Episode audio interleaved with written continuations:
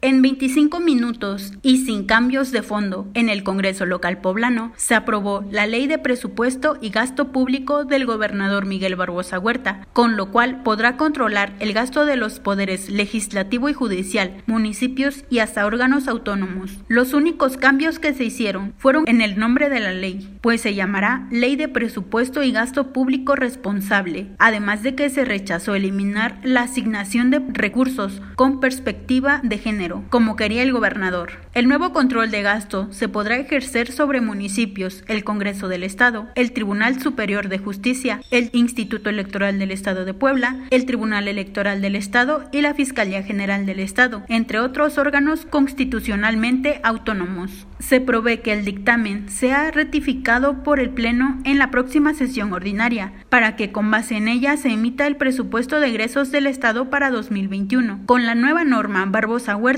busca establecer recortes presupuestales a los que se podría someter a los poderes legislativo y judicial, todos los municipios y los órganos autónomos. De esta manera, la llamada Ley de Barbosa Huerta provee además que ahora la Secretaría de Planeación y Finanzas y la Administración puedan poner un tope y condicionar ajustes al gasto de servicios personales de los poderes y órganos autónomos. También condicionarán la contratación de personal, la creación de plazas o la apertura áreas, unidades o departamentos en las dependencias gubernamentales. No obstante, el diputado local Valentín Medel Hernández fue el único que cuestionó la legalidad de la ley durante la sesión y preguntó si los artículos 44, 45 y 46 no atentaban contra la autonomía municipal y la división de poderes. Sin embargo, se negó vulneración a la autonomía constitucional. Mi reporte.